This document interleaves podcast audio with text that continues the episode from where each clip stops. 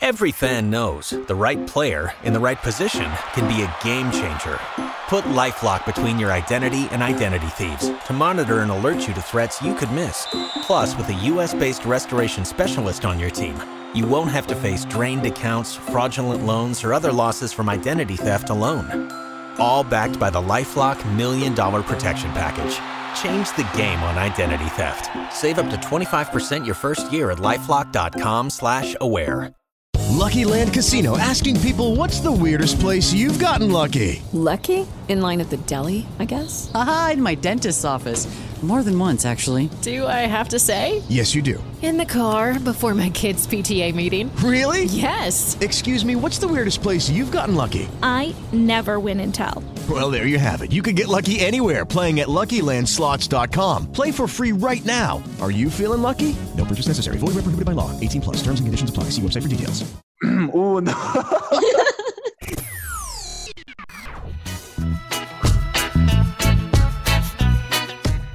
Acá comienza Otro Fútbol, un podcast dedicado a hablar de un fútbol distinto, con Juliana Salazar, Andrés Charria y Martín Jaramillo.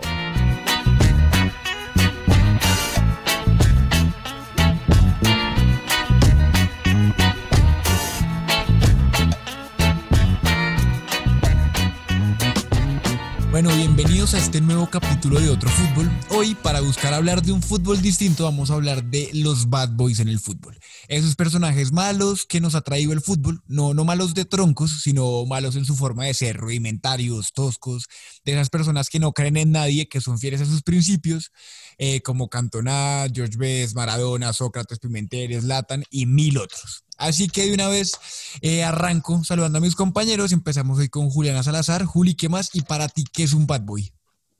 Hola Martín, hola Andrés, ¿cómo están? Bueno, pues yo creo que esto se podría definir muy amplio porque además siento que cada jugador puede serlo de una manera distinta. He encontrado un factor común y es que realmente la plata los hace bad boys. Y esto puede sonar muy mal, pero la ambición hace que crean que tienen poder sobre cualquier situación en la que se encuentren y realmente no porque simplemente son jugadores de fútbol. Entonces yo creo que con los ejemplos que vamos a dar hoy o con los cuentos que vamos a contar hoy, puede dar un poco de ejemplo eso que les estoy contando. Ok, sí, caso de hecho de plata, el de Balotelli que le pagó hace poquito a, un hincha en Marsella, eh, no sé, como 10 mil euros, una cosa así, porque se botara en su moto al mar, o sea, que fuera por el muelle y se botara en la moto al mar y que después le pagaba la moto.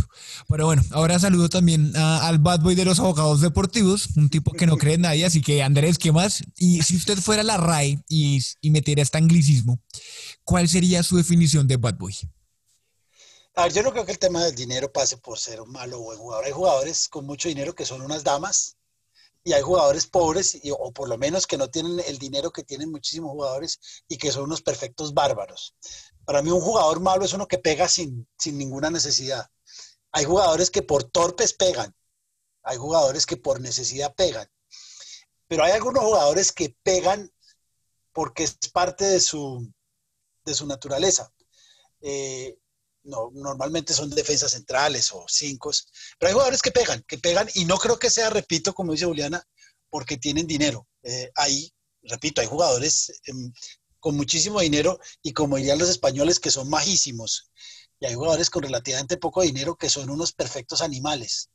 Entonces no creo que sea eso, creo que tiene que ver más con un estado mental o con una forma de ver el fútbol, que es pegar.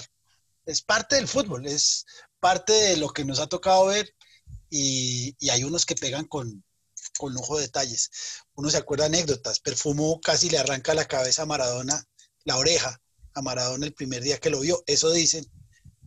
Y hay muchos. Entonces, para mí es más un, un estado mental, un estado de un estado mental en el cual hay unos que pegan. Es decir, salir como cantonada a dar una patada voladora a un hincha porque Tremenda quién sabe, patada. qué le habrá, quién sabe qué le habrá dicho. Pero yo tengo un jugador que le pegó a Cantona. Calculen la calidad no. de, de Angelito. Bueno, entonces para mí no es un tema de dinero, es un tema de un estado mental. Bueno, pero antes una pregunta entonces, y ahí se la hago a los dos, arranco con Andrés. Usted dice que si, o sea, por ejemplo, hay un jugador que pega, pero que es buen tipo, no sé, tipo Andrés Pérez, por ejemplo, que todos los partidos tienen amarilla, pero usted no ve que el man sea como tan, como tan mala clase. Y está, por ejemplo, el caso Felipe Melo, que, o no sé, Sergio Ramos, que pegan, pero van como con otra intención. Y lo que usted también hablaba de, exacto, Pepe, o lo que usted también hablaba, que es el tipo, no sé, la cachaza Hernández, uno, uno así que uno diga que simplemente son muy voluntariosos y que la voluntad va más allá del talento, pero... Que no les da. Pero que no les da. pegando. Que pegan de torpes. Sí, esos no, esos son, esos son jugadores malos, malos, poco hábiles. Pero acá hablamos de los jugadores que pegan. Eh, es decir, acá ha habido, acá ha habido, mm, no sé si leyendas o no, pero hubo, casos de, jugadores que tenían Big Vapor en los dedos, agujas en los, en los dedos para los tiros de esquina, que hacían barbaridades. Esos son los que hay unos, aquí había uno, hace poquito hablé con él y es un buen tipo, Germán Morales, que era muy torpe y pegaba, pero uno sabía que, que no había mala intención, mientras que hay otros, y todavía hay uno con el Pepe, por ejemplo, que para mí es un, eh, son jugadores que pegan con mala intención. Hablamos de malos, los que son malintencionados, no los que son eh, troncazos. Correcto. Martín, yo ahí tengo una cosa. Dale, Juli. Para debatirle un poco a Andrés, y es que, pues, no es solo el jugador que está dentro de la cancha, sino que cuando sale también ejerce violencia, no solo física, porque no es solo de pegar o de jalar camisetas o de pegar puños, pues no, sino realmente que cumpla con todas las características de lo que puede ser un bad boy dentro y fuera de la cancha, dentro del mundo futbolístico, ah, o en su vida personal, o de fiesta, o con el trago, o con los carros, o lo que sea. Esto es lo que yo digo con el tema de la plata. Y volviendo, pues, al, sí. volviendo al ejemplo que dijo Martín, pues Balotelli obviamente le vale tres. Eh, si Estrella, no sé, tres carros, si los quema, si lo que sea, le vale tres porque tiene plata y seguramente antes pues no lo hubiera hecho porque podría ni tener carro. Ese es mi punto con el tema de la plata, como que... Sí. y obviamente es un estado mental, pero que seguramente se los da la fama, la plata, tener un buen uniforme, jugar fútbol, ser una estrella. Ese es mi punto seguramente sin el fútbol no hubieran sido lo malo, lo malas personas que pueden llegar a ser. Es posible. No, serían ampones distintos, pero no bad boys del fútbol. Exacto, otra, otra clase de calaña. Pero bueno, Juli, entonces arranca con tu historia para hoy. Bueno, entonces yo les tengo acá dos ejemplos. Volvemos a el que pega y es Dennis Wise. Eh, bueno, era un centrocampista, no sé si lo conocen, inglés a mediados de los 80. Este evidentemente era un desastre dentro de la cancha. O sea, fue sancionada en el 98 por morderle un brazo a Marcelo, a Marcelino Elena, no sé si se acuerdan. Hay videos, por favor, búsquenlo en YouTube, en una semifinal de la recopa entre Chelsea y Mallorca. Después de, bueno, antes de esto, mentira, en el 95, si no estoy mal, además fue condenado a tres meses de cárcel por agredir a un taxista en Londres. O sea, esto es lo que yo digo que no tienen límites ni dentro ni fuera de la cancha, o sea, les vale tres. Ah, bueno, un dato curioso de Wise es que medía 1,68 y se le paraba al que fuera en la mitad de la cancha y les pegaba puños y armaba pelea siempre. Y yo creo que por eso eh, Ferguson decía que este tipo era capaz de provocar una pelea en una casa vacía. O sea, de verdad que es de los manes con los que a uno le daría mamera jugar porque sabe que le va a decir vainas, le va a pegar, se le va a parar. O sea, es de esos jugadores que uno dice, ojalá nunca me lo tengan que encontrar porque o si no, de verdad que le meto la mano yo. Bueno, ese tipo. Mm, otro caso de este mismo, o sea, que yo creo que cumple con varias características, pues, porque no es solo como una acción, sino que estos tipos sacan un escándalo y de ahí no paran, ¿no? Entonces, bueno, cuando jugaban el Leicester, creo, fue despedido por romperle la nariz y no me acuerdo qué otra parte de la cara a otro jugador en una pelea. O sea, era de este tipo que en verdad le valía tres, sí.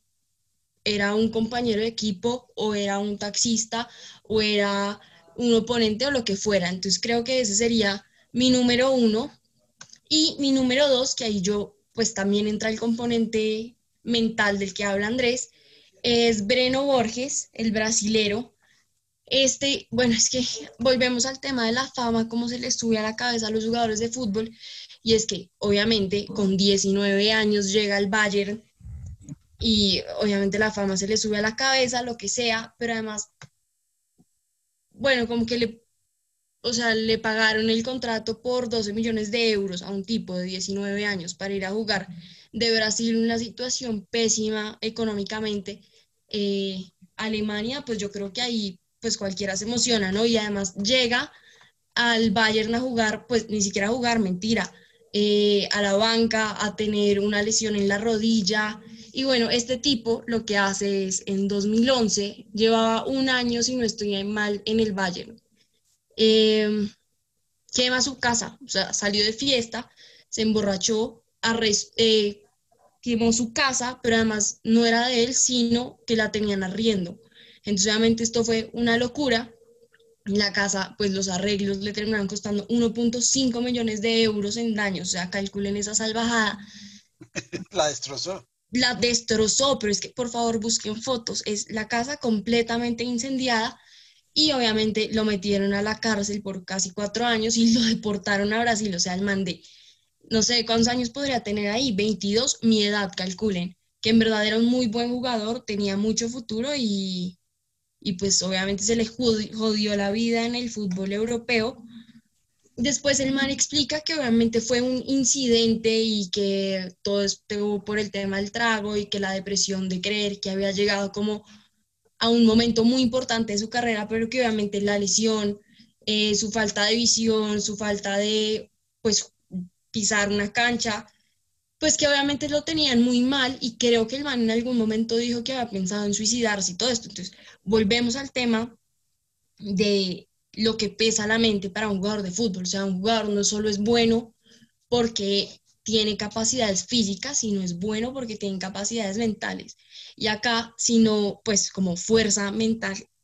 Y les recomiendo acá un documental de Iniesta. En verdad no sé muy bien cómo se llama, les dejo el, pues les recomiendo el nombre en estos días, se los paso. Pero habla de todo eso, de la importancia que es estar bien mentalmente para un jugador de fútbol. Y creo que evidentemente para Breno pues no era, estaba muy mal, muy mal. Y para llegar a quemar pues su casa obviamente es es que eso siempre pasa, ¿no? nivel de bad boy. Perdón, Juli, pero eso siempre pasa. Uno ve casos de, eternas promesas porque simplemente no, les dio, o sea, el talento les daba, pero no la cabeza. Eh, Boyan, por ejemplo, era uno de esos, o si uno lo lleva al caso colombiano, por ejemplo, un tipo como Sherman Cárdenas siempre pintaba para más. Y Dionisio Castaño, a ustedes no les tocó, pero era un jugadorazo y no pudo. Pero por cabeza. O Manga Escobar, por ejemplo, que ese podría llegar a ser un bad boy era muy bueno. Sí.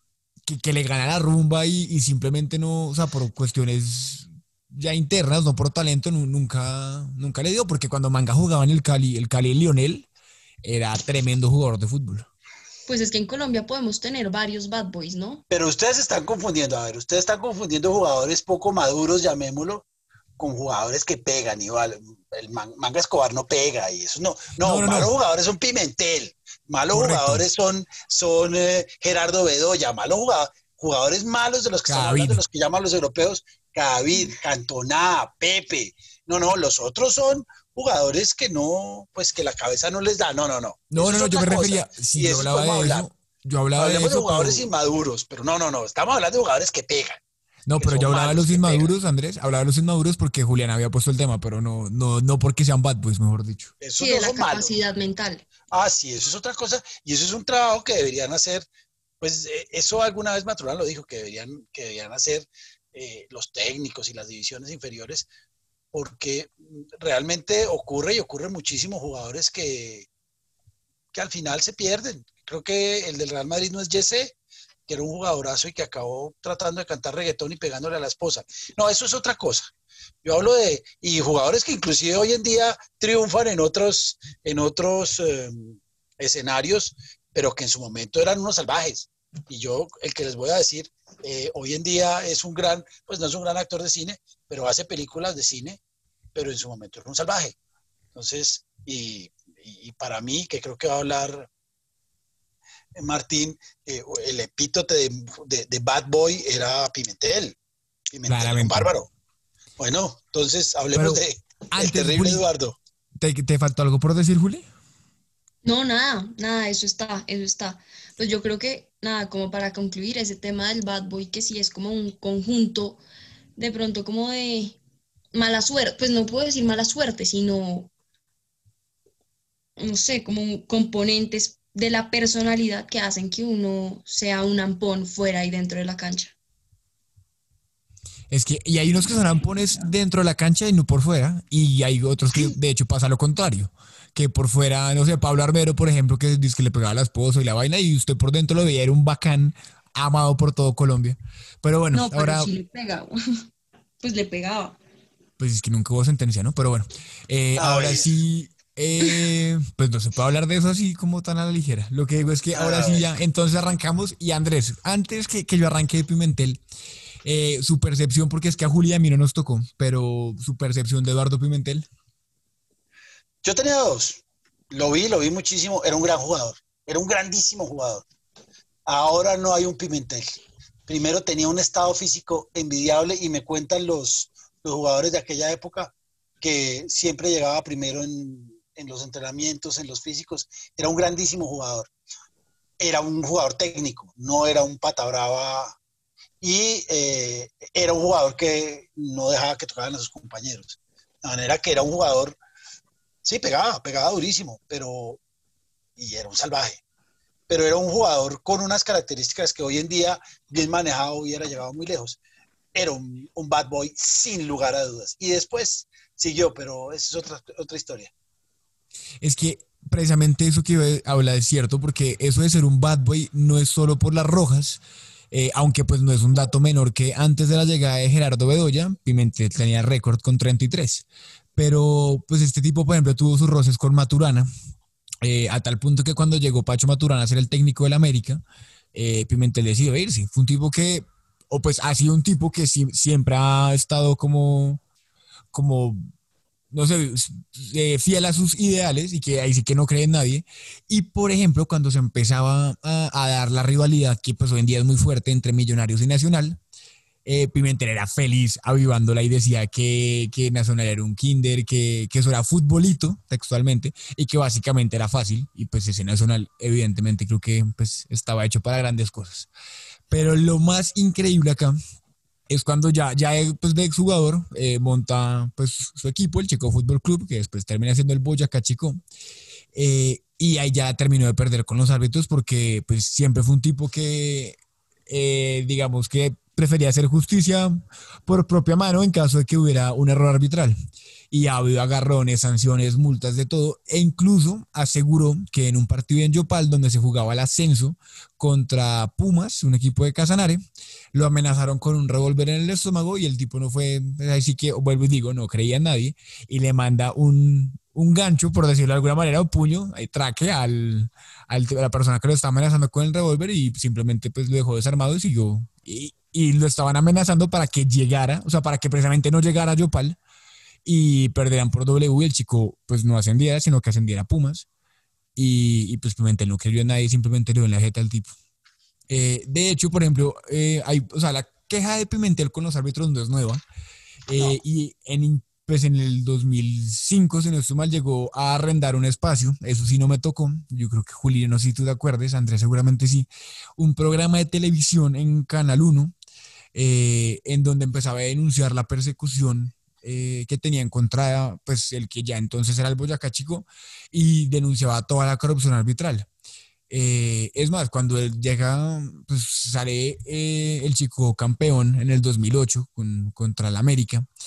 Me acuerdo perfecto que en la final de ida, eh, Wilmar Roldán, que en ese entonces pues estaba medio pelado, eh, acabó el partido cuando iban, eh, gana, creo que el partido 1-1 y Wilmar Roldán acaba el partido antes de, o sea, al minuto, no sé, 94, cuando el tiempo justo, pero en una jugada que pues era jugada de pues, peligro o posible peligro, entonces supuestamente no hubiera podido acabar el partido. Y, y Pimentel salió a decir que por ahora no puedo hablar más porque luego me hacen pagar 55 millones porque ya le habían metido muchas multas. Y la última que le pasó es que empezó a denunciar toda la corrupción y puso por su cuenta de Twitter que le iba a dar 50 millones de pesos a la persona que tuviera exactamente los datos de cómo las casas de apuestas están comprando el fútbol en Colombia. Y subió una foto en Twitter de pues Pimentel con los 50 millones de pesos diciendo como para que vean que estoy pagando a las personas que están hablando con la verdad. Eso era Eduardo Pimentel. Pero ahora les voy a hablar de una historia eh, que para mí este sí es el verdadero bad boy. Es un, un tipo que me marcó porque me leí un libro de tres tipos que no conozco, la verdad, el libro se llama Pinceladas de Fútbol, y lo hicieron David Díaz Bejarano, Juan Diego Parra y Andrés Prieto. Y en este libro hay una historia de un tal Bosco Petrovich. De, pues se llamaba, el nombre de pila era Bosidar Petrovich, pero eh, pues lo apodaban Bosco. Nació en 1911 y rápidamente pues fue mostrando buenas maneras para jugar al fútbol y así combinó sus estudios eh, pues en la Facultad de Derecho, Andrés, con la práctica del fútbol profesional. Fue profesional entre el 32 y el 36 y jugó en el Vodjovidna, eh, un equipo con el cual salió campeón en Yugoslavia, el SK Yugoslavia y el Estrella Roja Belgrado, que ese sí es más conocido. Sus actuaciones fueron tan buenas que logró ser convocado a la selección yugoslava, en la que debutó en un juego frente a Francia, que jugaron en París en el 34.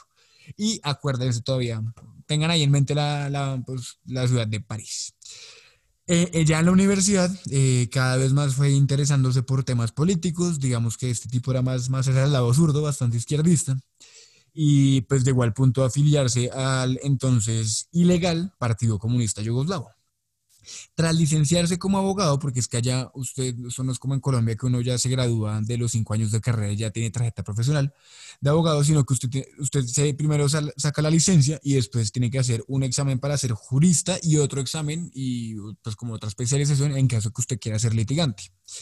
El caso es que se licenció como abogado, pero decidió de una ya meterse en la Fuerza Aérea eh, de, pues, de Yugoslavia y eh, seguía mientras tanto combinando pues ser cadete con ser futbolista, hasta que en abril del 36 viajó a París, por eso les decía que lo tuvieran en cuenta, eh, porque ahí en esa ciudad donde hizo su debut como futbolista internacional con la selección yugoslava, terminó su entrenamiento de piloto y ahí dejó el fútbol para siempre. ¿Por qué? Porque se enroló entonces, enlistó en, cuando arrancó la Guerra Civil Española eh, y él estaba convencido de que debía luchar pues al lado de sus camaradas, como más o menos lo llamaban, contra las fuerzas fascistas de Francisco Franco y pues compañía. Con ayuda de movimientos comunistas consiguió un pasaporte falso con el nombre de Fernández García y logró entrar al territorio español para Navidad, para finales del, del 36, mejor dicho. Eh, combatió en Albacete y en Valencia eh, en un avión que era el Breguet 19 y fue un excelente piloto hasta que tuvo un accidente en febrero del 37. La vaina es que ese tipo no creía en nadie y volvió y se mandó otra vez, se recuperó y se volvió a enlistar. Y ya recuperado, volvió otra vez a estar asignado para combatir en Madrid, piloteando el Policarpov I-15. Y eh, en esta aeronave consiguió varias gestas, eh, entre las cuales, digamos, se destacó por ser un héroe, eh, porque derribó un Messerschmitt BF-79. Bueno, eso mismo. Hay formas de verlo, ¿no? Correcto. y, un avión así que los alemanes estaban probando mientras estaba dando el conflicto español.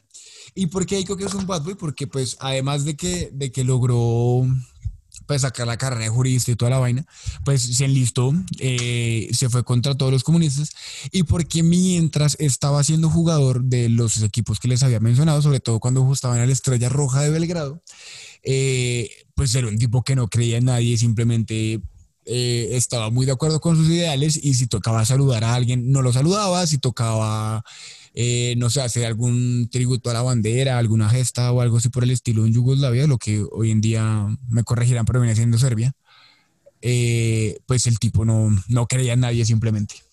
Pero ser comunista no es ser bad boy. Martín, respete. No, ni de izquierda ni de derecha. No, no, no. No, no, no. A ver, yo lo que. No, no, no, no, no, no, espere, me, me, está, me, están confundiendo una cosa con la otra. Yo lo, podemos hablar. Hay, de hecho, hay un libro. Hay un libro parado, muy bueno. Sí, he muchos jugadores de izquierda. Es que yo no estoy hablando de eso. Hay un libro que se llama Los jugadores de izquierda. Y Correcto, gran libro. Lo que estoy diciendo es que el tipo fue muy parado y fue muy bad boy para lo que estaba haciendo. O sea, si usted se va a enlistar para, pues, para estar en el ejército, para combatir contra las fuerzas de Franco y toda la hubo, vaina. Hubo, literal, hubo escritores que lo hicieron. André Macó. Sí, sí, sí. Y eso no tiene nada que ver. Es decir, ¿De ser un bad boy? No, hay escritores es el que no más son bad boy de todos. No, pues enlistarse para pelear no hay que ser bad boys. Las brigadas internacionales unieron a toda Europa para ir el bando eh, republicano y pelear contra los nacionalistas. No, pero usted tiene que ser usted bad boy para ser yugoslavo y terminar en la guerra civil española. No, no creo. Tiene que ser un tipo políticamente eh, activo, pero no, es decir, no sabemos si llegar una tarjeta roja, que es de lo que estamos hablando. A jugadores que han tenido temas políticos hay muchísimos, pero esa es otra historia. No, y, no hacer entonces. Carlos Caselli, Tostao, Bertoni. Entonces, ¿por qué Sócrates puede llegar a ser un bad boy? No lo es. No, no sí lo es. Creo que es el bad boy por definición. No, por Dios. El bad boy por definición es Vinnie Jones. Y de ese voy a hablar. Cantona. Vinnie Jones le pegó a Cantona. No, porque vea, lo que estábamos hablando era precisamente eso. Usted no, o sea, hay bad boys dentro de la cancha y hay bad boys que son no, pero, fuera de la cancha y hay otras personas que lo son dentro y fuera de la cancha. Los que, no, a ver, luchar contra los, eh, contra los eh, nacionalistas no creo que sea ni bueno ni malo. Es otra cosa, es un tema político. Y está bien y podemos hablar. pero eso no es, no, no, por eso es que eso no, esos no son bad boys. Esos son tipos comprometidos con una causa, que no sé si me guste a mí o no, porque yo voy a hablar ahorita de otra que es divertida, pero es que estos sí eran malos. Sí, yo estoy de acuerdo con Andrés. No, es decir, No, yo es decir, sí, no, Sócrates no. Y, acá hay jugadores de izquierda y en Argentina, pues Menotti era, estaba en el Partido Comunista Argentino siendo campeón mundial en una dictadura de las más duras y nunca se consideró siquiera un bad boy, era un tipo comprometido que, eh, de izquierda que tenía sus, eh, sus creencias políticas muy respetables, pero eso no es el bad boy.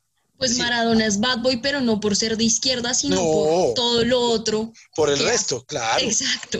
Claro, hay jugadores que son, pues Carlos Caselli era un gran jugador y no le dio la mano a, Pinochet en un, brindis que hubo. Y cuando uno habla con la izquierda chilena, aman a, Carlos Caselli por eso pero no es un bad boy. eso mismo estaba diciendo, no, a mí sí me parece que si usted no saluda, o sea, si usted siendo yugoslavo no saluda, no hace ningún tributo a nadie, no cree en nadie, e igual usted está dentro de la cancha, igual está cumpliendo, igual pega, igual todo. Ese era de los tipos que cuando tenía un partido, por ejemplo, contra personas que no fueran de su ideal, iba a talar, o sea, ese sí iba a la tibia. Bueno, eh, entonces por ese lado sí, pero, pero mm, eh, unirse a las brigadas internacionales tiene nada que ver. Bueno, ahí discrepo un poco, pero entonces arranque. Bueno, eh, ustedes hablan de jugadores malos como Cantona. Cantona es un tipo que tuvo el valor de hacer, darle una patada voladora a un hincha, porque algo le dio decir, nunca supimos bien. Y es un jugador, era un virtuoso, pero un tipo que pegaba y que pegaba duro. Pues aparece uno, mmm, debía haber empezado por el otro lado, por, por temas de historia, pero hay un jugador que se llama Vinnie Jones. Vinnie Jones es el eh, eh, hace unos 10 años el periódico Times, The Times hizo una, un especial de los jugadores malos. En el 2007, un especial de los jugadores malos. Y puso a Goicoechea, a eh, Masterazzi, Bergomi, pero uno que ni siquiera lo puso porque estaba fuera de concurso. Se llama Vinnie Jones. Si ustedes se acuerdan, hay una foto, de hecho yo, me, mi señora me regaló esa camiseta, una foto de un bárbaro cogiéndole las bolas a Gascoigne y lo hace gritar del dolor. Y esa es una de las fotos más famosas de, pues de, esa historia. Vinnie Jones era el número 4 del Wimbledon, no, por eso también discrepo con Juliana, no iba a tener mucho dinero, era un jugador, pues los jugadores ganan buen dinero, pero no era un tipo hipermillonario, pero era por naturaleza violenta.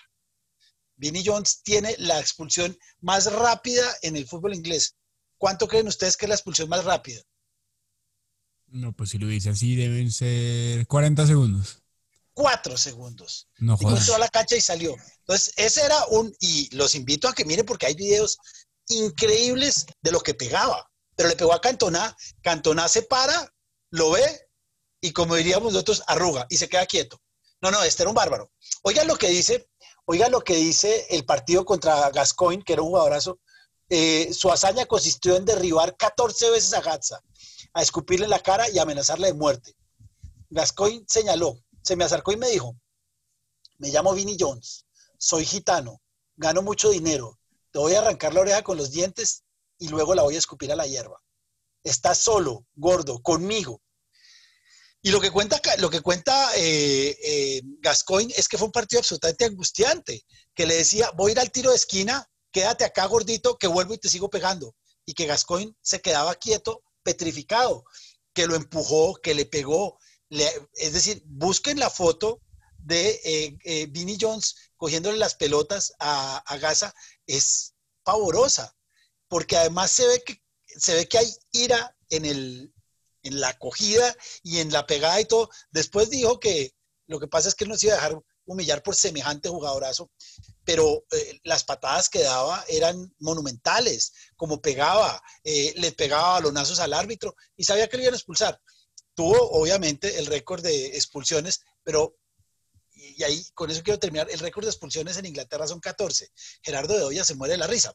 Ese es uno. Vinnie Jones después se hizo actor y, es actor de películas eh, digamos que de mediana factura, pero es un, uh, un, personaje muy querido y muy conocido en Inglaterra desde su historia con, con, con Gascoigne, la patada cantonada y la patada que le... Es decir, nadie se salvaba de, de Vinnie Jones. Y eso era, ese sí es un, un, mal bicho. A ese no se le cruzaba nada. Y eh, volviendo a hablar de, mm, de, de, política y de malos jugadores, hay un... Uh, hay un, equipo de 1974 en Italia, que es la Lazio, que tenía, a los jugadores llegaban a los, al camerino armados. La historia es, no es muy larga, y por eso digo que no tiene que ser uno comunista para ser malo, no creo. De hecho, mucho tiempo viví con una. Estos eran dos facciones en el mismo equipo. Saludos. Dos, dos facciones en el mismo equipo de eh, fascistas. Italia en el 74 era una,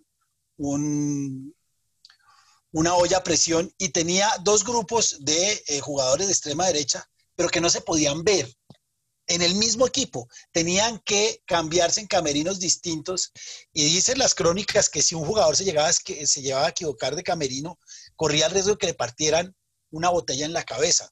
Hay una pelea muy famosa de dos jugadores del mismo equipo, repito, del mismo equipo que eh, despicaron botellas y se iban a, cortar la cara como, como cualquier pelea de bar en el mismo equipo, un equipo que iba armado y que empezaron a, eh, ya cuando estaban con las armas en, en, el camerino y todo, pues eh, simplemente jugaban a tiro al blanco contra un bombillo o le disparaban a los, a los eh, debutantes en los pies eran lo suficientemente rápido, pero era un equipo que, y esto es lo más, llamémoslo más poético, es que en la cancha eran uno solo.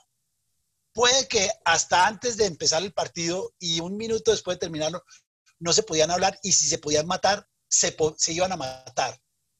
Pero, pero en la cancha no, no se dejaban tocar y lograron una hazaña que les costó como 30 años después, fueron campeones de la liga italiana con equipos tan poderosos como siempre, como la Juve, Inter y el Inter de Milán y el AC Milan, que permanentemente ganaron. Entonces, este era un equipo de malos y, a diferencia de Martín, eran malos fascistas, malos que eh, vivían armados, que entraban armados al, eh, al camerino, pero que en la cancha nunca dejaron que tocaran a sus compañeros, así los odiaran. El epílogo de este equipo es que uno de los jugadores que iban armados le dio por hacer una broma en una joyería, eh, gritó alto, esto es un asalto, el jugador, se, se, llamaba Re Checoni y con tan mala suerte que el joyero le disparó y lo mató. Entonces, este equipo del Alacio del 74 es un equipo famoso y si buscan crónicas, son crónicas muy pintorescas, llamémoslo así, porque llama mucho la atención que eh, tuvieran que tener dos camerinos para poderse cambiar. Pero hablando de Bad Boys, hay un libro por ahí, Bad Boys, y un Bad Boy en, en, Inglaterra es un jugador de 14 tarjetas rojas. En Sudamérica hay real, realmente salvajes, y no solo es Pimentel, eh, Perfumo, Paolo Montero, eh, uy, en Paraguay creo que era Ronaldo Hicks, son realmente asesinos de la cancha y ellos sí pegaban con, con soltura. Yo creo que nuevamente el fútbol sudamericano y el fútbol europeo son distintos porque, repito, pensar que Balotelli en, en, en, en Europa es un chico malo. Faustino Asprilla, por calidad y por maldad, se lo lleva por delante. Faustino tiene cantidad de historias fantásticas y esos son, esos son jugadores realmente malos. Alguna vez hablando con Guillermo Ruiz, me decía que el jugador más malo que había conocido, yo no sabía que era jugador hasta ese día, fue el papá de Jorge Bermúdez. Me decía, él sí pegaba, pero con gusto. Jorge Bermúdez, papá, nunca lo vi. Y el hijo vi también. con- ¿no? Pero el hijo es un bacán, es una muy buena persona. Yo lo asesoré siendo abogado y somos buenos amigos. Y ahí él tiene una foto en su, en su WhatsApp de chiquitico entrando al estadio. Creo que el, el, papá era de Santa Fe. Jorge pegaba mucho. Era, era pata pero era un muy buen defensa central.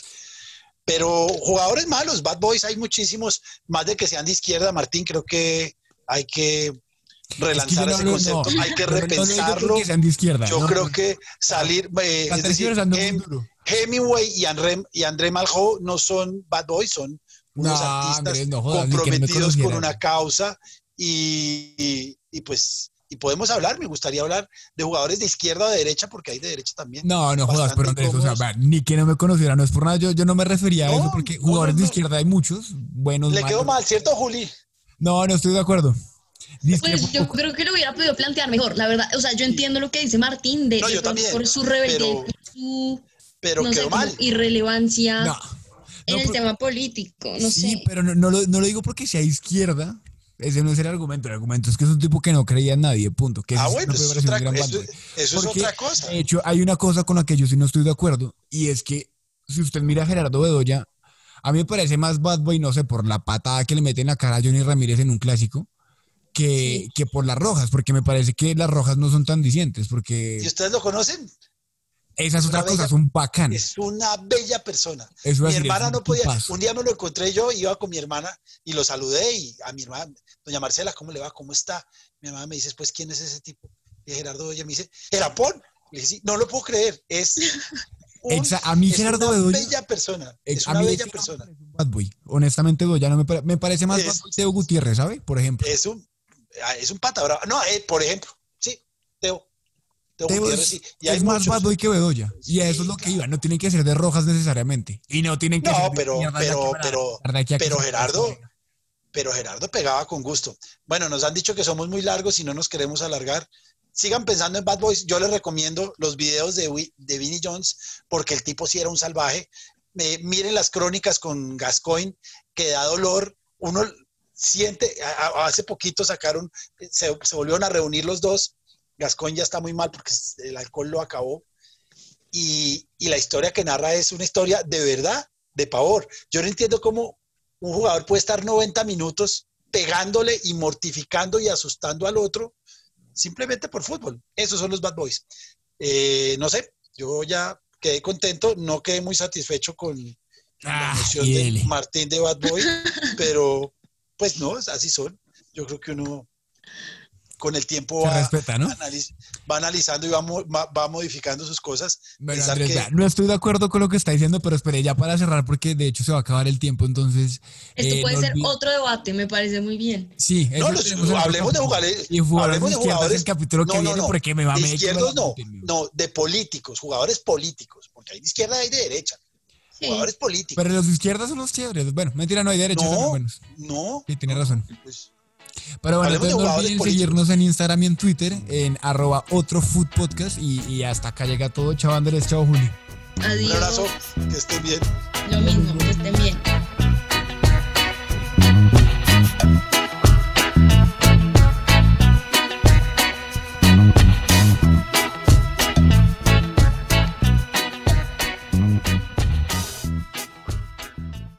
Hello, it is Ryan, and I was on a flight the other day playing one of my favorite social spin slot games on chumbacasino.com. I looked over the person sitting next to me, and you know what they were doing? They were also playing Chumba Casino. Coincidence? I think not. Everybody's loving having fun with it. Chumba Casino is home to hundreds of casino style games that you can play for free anytime, anywhere, even at 30,000 feet. So sign up now at chumbacasino.com to claim your free welcome bonus. That's chumbacasino.com and live the Chumba life. No purchase necessary. Group. Void prohibited by law. See terms and conditions. 18 Dale más potencia a tu primavera con The Home Depot. Obtén una potencia similar a la de la gasolina para podar, recortar y soplar Con el sistema OnePlus de 18 voltios de Ryobi, desde solo 89 dólares. Potencia para podar un tercio de un acre con una carga. Potencia para recortar el césped que dura hasta dos horas. Y fuerza de soplado de 110 millas por hora. Todo con una batería intercambiable. Llévate el sistema inalámbrico OnePlus de 18 voltios de Ryobi. Solo en The Home Depot. Haces más. Logras más.